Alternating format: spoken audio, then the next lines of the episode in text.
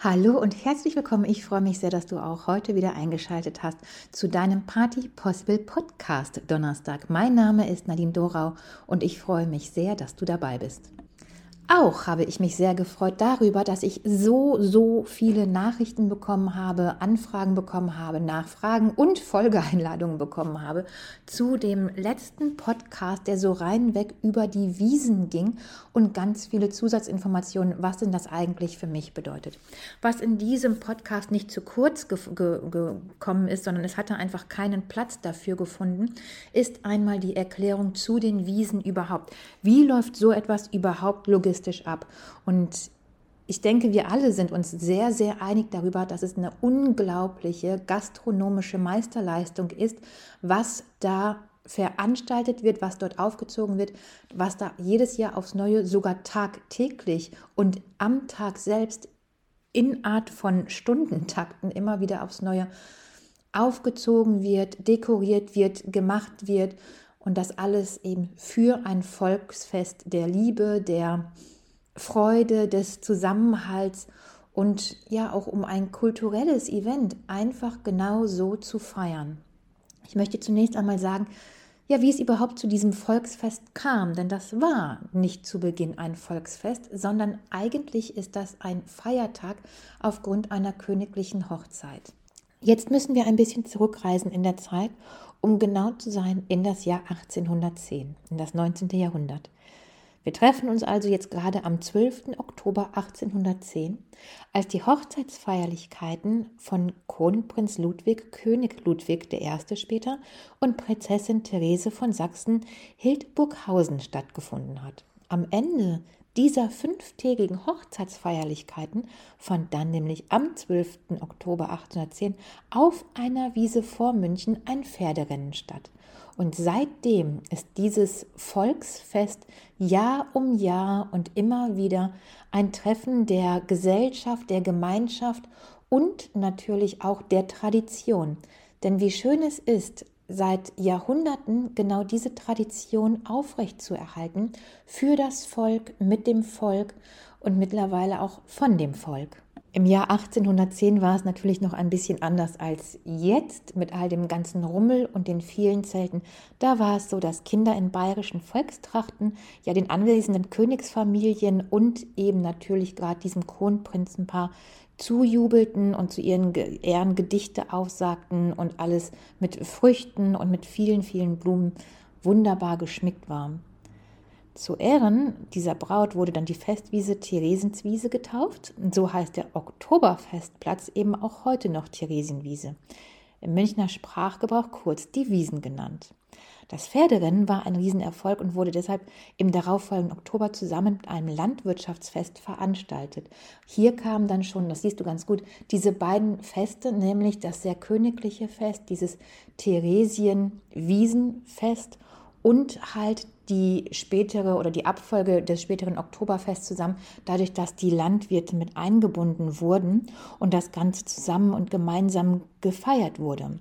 Dieses Landwirtschaftsfest da waren dann Jahr um Jahr mehr Aussteller und auch mehr Publikumsverkehr. Und so ist es ja auch heute noch. Wir haben jetzt bei dem jetzigen Oktoberfest schon wieder einen Zuwachs zu der Zeit vor Corona. Es, es wird nicht nur größer anhand der Ausstellenden, sondern eben auch anhand der Gäste. Und dieses Oktoberfest, gekoppelt damals nicht nur mit der königlichen Hochzeit, sondern eben auch mit diesem Landwirtschaftsfest ist dann nach und nach so entstanden, wie wir es heute kennen. Was nicht mehr stattfindet, ist seit 1938 das Pferderennen, was aus organisatorischen Gründen dann einfach diesen Platz gar nicht mehr gefunden hat. Nun wirst du natürlich denken und auch sagen, ja, okay, also vom Landwirtschaftsfest bis zum heutigen und darunter oder darüber ist ja auch nun mal die Wiesen bekannt, zu den Zelten, zu diesen großen Bierzelten, zu dieser großen gastronomischen Leistung ist es natürlich eine unglaubliche Entwicklung. So wird es ja nicht direkt gewesen sein. Nein, es hat sich, genau wie du sagst, genau wie wir denken, es hat sich einfach im Laufe dieser Zeit entwickelt. Es hat sich im Laufe der Zeit, 1818 standen bereits die ersten Karusselle, sicherlich nicht so wie heute, aber es standen die ersten Karusselle. Außerdem wurden auch zwei Schaukeln aufgestellt. Es wurde also immer mehr in diese Schausteller und in dieses große Volksfest verwandelt, Jahr für Jahr. Neben eben ja genau diesen kleinen Möglichkeiten der Unterhaltung stiegen auch die Bierbuden, die damals kein Zelt waren, sondern halt auch viel, viel kleiner. Es wurden ist zuerst was eins und zwei, so wie sich das Ganze nach oben katapultiert und potenziert. 1896 wurde dann von unternehmenslustigen Wirten in Zusammenarbeit mit den verschiedenen Brauereien ja die verschiedenen Zelte bereits errichtet, die dann noch Bierburgen hießen. Und alsbald folgten dann nämlich auch die Schmankerl, die unterschiedlichen leckeren, deftigen, zünftigen Brotzeiten, die auch heute eben noch der, Tradition wegen meist bereits auf den Tischen, wenn du das denn buchen möchtest, angerichtet werden. Und neben diesem kleinen Ausflug, in dem wir uns jetzt gearbeitet haben durch mehrere Jahrhunderte und diese Entstehung ganz gespannt und mir geht es so fasziniert verfolgt haben, bleibt natürlich noch zu sagen, wie ist es denn heute? Die Eindrücke habe ich dir schon geschildert, aber wie geht das bitte gastronomisch? So ein Tisch wird vier bis fünfmal belegt in den verschiedenen Zelten. Wir reden jetzt einfach mal über das Käferzelt, weil ich das eben hautnah neben dem Schützenfestzelt mitbekommen habe. Und wenn mich einmal das Interesse gepackt hat, dann möchte ich ja auch auf den Grund gehen und wissen, wie, wo, was. Wie kann denn das bitte funktionieren? Wie das funktioniert, das ist Disziplin. Das ist nichts anderes. Das ist, die Leute haben nicht mehr Energie als wir. Das ist ja bei mir auch immer, viele sagen, ja, wo hast du die Energie her? Ich habe nicht mehr Energie als andere. Ich bin ganz oft genauso müde. Ich bin ganz oft äh, genauso fertig und möchte nur noch schlafen. Und was mich dann wach hält, ist die Disziplin und nichts anderes, weil ich mir denke, meine Güte, die armen Menschen, und wenn es jetzt das fünfte Catering in Folge ist und ich schon 20 Stunden am Stück arbeite, verlassen die sich ja auf mich. Und diese Disziplin, sei sie mir auch irgendwann bitte mal gegeben in Form von, ich esse jetzt keine Schokolade mehr. diese Disziplin steht vor dem Ego und diese Disziplin steht auch vor Energie. Das ist die Disziplin, die die Leute veranlasst, einfach nochmal und nochmal und nochmal aufzudecken und es für die nächste Gesellschaft wieder und wieder schön zu haben. Reden wir also einmal über das Käferzelt, die Käferwiesenschenke. Im Käferzelt ist es so, dass du natürlich als Unternehmer oder jetzt im Club der europäischen Unternehmerin, dass du Tische reservieren kannst. Diese Tische haben immer einen Timeslot und die sind zum Beispiel wie folgt. Wie gesagt, ich rede jetzt einmal von dem Käferzelt. Vor 11.30 Uhr ist es geöffnet für alle, von 11.30 Uhr bis 15 Uhr ist es dann für bereits Buchungen für die Tische. Du kannst auch einzelne Tische buchen, du kannst ganze Gruppen von Tischen buchen, du kannst Ecken, Ecken buchen. Ist es dann eben für diese vorgesehen. Von 15.30 Uhr, und ich bitte zu beachten, zwischen 15 und 15.30 Uhr ist eine halbe Stunde. Von 15.30 Uhr bis 18.45 Uhr erfolgt dann die nächste Belegung der wieder und abermals gebuchten Tische. Und ich sag dir, die machen das zwei Wochen am Stück, ne?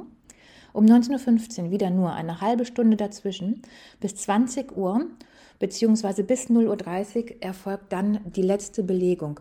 Diese Belegung heißt wieder alles aufräumen, wieder alles abräumen, wieder alles neu schmücken und das eben drei bis vier Mal am Tag. Und das ist eine unglaubliche Herausforderung. Bei den Wiesenschenken ist es so, dass du unten einmal diesen Biergarten hast und innen unten ein paar Tische hast, die frei belegt werden können. Ein, zwei Tische sind auch, glaube ich, oben für die freie Belegung noch verfügbar.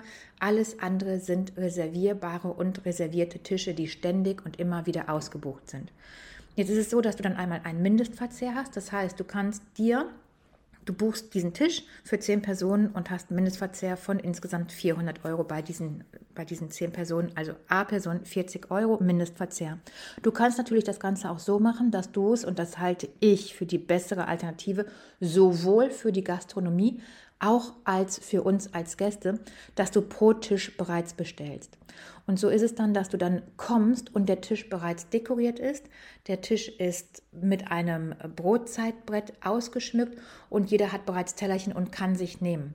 Das ist eine unheimlich schöne Art, Menschen willkommen zu halten. Und auf der anderen Seite, gastronomisch gesehen, entspannt das und entzerrt die Situation natürlich sehr. Denn wenn du alles nochmal einzeln aufschreiben wirst, wenn du pro Tisch nochmal aufschreiben musst, was genommen und gegessen werden soll, ist das eine Herausforderung, weil das ist nicht planbar. An einem Tisch wird die Brotzeit genommen, am nächsten nicht. An, an einem Tisch möchten nur fünf Leute die Brotzeit nehmen, am nächsten gar keiner oder eben nur zwei oder drei. Und wenn du das einfach von vornherein schon ausgeschlossen hast, ist das ist der erste Hunger für dich als Gast schon bedient und die Kellner, die Köche haben hier eine Entlastung und kümmern sich einfach gerade mal nur um die Getränke, die bestenfalls in Form von Wasser auch schon auf den Tischen stehen, so dass auch der erste Durst gelöscht ist. Das Ganze funktioniert so, also dieses ganze Konzept Bedienung auf den Wiesen, dieses ganze Konzept Wiesen funktioniert durch die Planung. Planung, Planung, Planung, Strategie und Routine. Routine, Routine, Routine.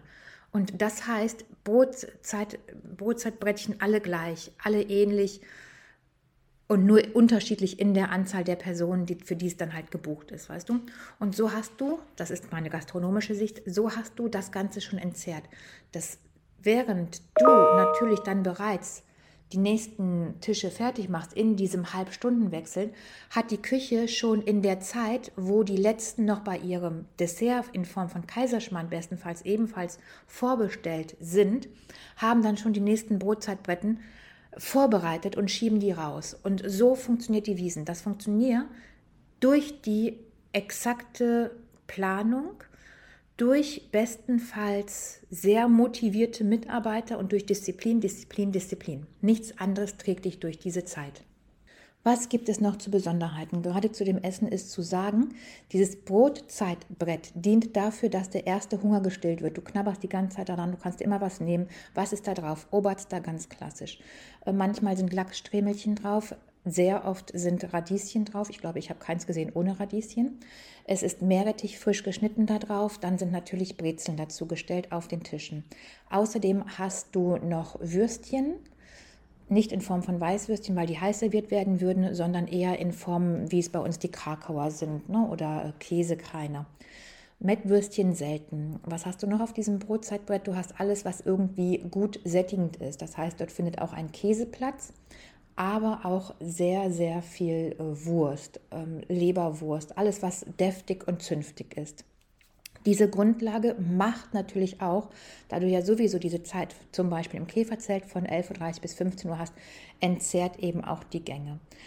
Hier hast du dann die Möglichkeit, so war es beim Siu, dass du auswählen kannst zwischen vegan, vegetarisch und klassisch. Und in dem Schützenfestzelt von Regine Sixt war es dann so, dass du auswählen konntest bei dem Hauptgericht, also Vorspeise und Dessert war ja vorgegeben, weil das ja eh gerade bei den Vorspeisen sehr gemischt ist. Und Dessert war Kaiserschmarrn mit Kirschen und Rosinen, glaube ich. Ja. Und bei dem Hauptgang konntest du dann im Schützenfestzelt auswählen, ob du lieber eine Ente oder ein Hindel haben möchtest. Und so wurde das dann halt auch serviert. Gut, jetzt haben wir einmal diese Beschränkung der Unterschiedlichkeiten im Menü und noch dazu, dass du vorher einfach diese Platte schon auf dem Tisch hattest, so dass dieser große Anfangshunger gar nicht erst da ist. Das Ganze entzerrt, entzerrt diese unheimlich gastronomische Meisterleistung, was es trotzdem natürlich immer noch ist. Aber das ist das, was ich auch immer wieder sage zu meinen Gastgeberinnen, die ich ausbilde, zu meinen Kunden, denen wir tolle Caterings machen. Die Vorbereitung ist das A und O. Das heißt, dein Augenmerk ist immer darauf, die Zeit zu entzerren und die Leute glücklich zu halten. Und dazu gehört nun mal schnell das Essen auf den Tisch, bestenfalls nicht zum Buffet, sondern bestenfalls auf den Tisch, dass Gäste sich schon mal nehmen können. Oder aber, wenn es eben am Buffet gereicht wird, ist es hier schön, eine Auswahl an Fingerfood zu haben, eine Auswahl an verschiedenen Platten, die beidseitig begangen werden können, denn auch das entzerrt. Also im Kopf halten, immer ist die Entzerrung super wichtig. Sowohl die Entzerrung der Zeit, nämlich dadurch, dass Essen schon parat steht, als auch die Entzerrung des Hungers. Dadurch, dass nun mal der erste Hunger schon gesättigt ist, hast du dann automatisch mehr Zeit und Muße und kommst nicht so unter Druck, um das nächste, nächste Menü, den nächsten Gang aufzutischen. Diese Meisterleistung oder diese, diese komplette gastronomische Konsequenz und Disziplin, die da an den Tag gelegt wird, funktioniert eben mit diesem Geheimtipp und funktioniert halt eben mit bestenfalls sehr, sehr vielen Gästen und belegten Tischen, die dann schon gesagt haben, ja, wir nehmen auf jeden Fall zumindest schon mal das Brotzeitbrettel und nachher entscheiden wir uns dann noch. ich denke, ich konnte dir hier einen schönen Ausblick geben durch die Entwicklung der verschiedenen Jahrhunderte mit unserem jetzt bekannten Oktoberfest. Ich denke, ich konnte dir auch einen schönen Einblick in die Gastronomie geben, wie es für mich dann ja klar ist, wie ich es nun mal als Insider sehen kann, was vielleicht dem einen oder anderen nicht so bewusst ist, wie kann sowas überhaupt funktionieren. Und ich hoffe, du konntest den einen oder anderen Tipp auch mitnehmen für deine nächste Gesellschaft, für die Zeiten, wo du ein Fest planst, wo du vielleicht eine kleine Gemeinschaft an Freunden oder eben die ganz große Tafel oder Gesellschaft einladen möchtest. Ich bin ganz, ganz glücklich und freue mich wahnsinnig darüber, dass du immer wieder dabei bist und dass wir hier gemeinsam solche Themen rund um die Gastronomie, aber auch rund um alles das, was für uns so schön im Leben dazugehört, besprechen können und dass wir ja auch das gemeinsam feiern können. Ich danke dir sehr für deine Aufmerksamkeit. Ich freue mich wahnsinnig, wenn du auch nächste Woche wieder dabei bist. Und ich sag mal, wie immer, bis ganz bald. Ciao.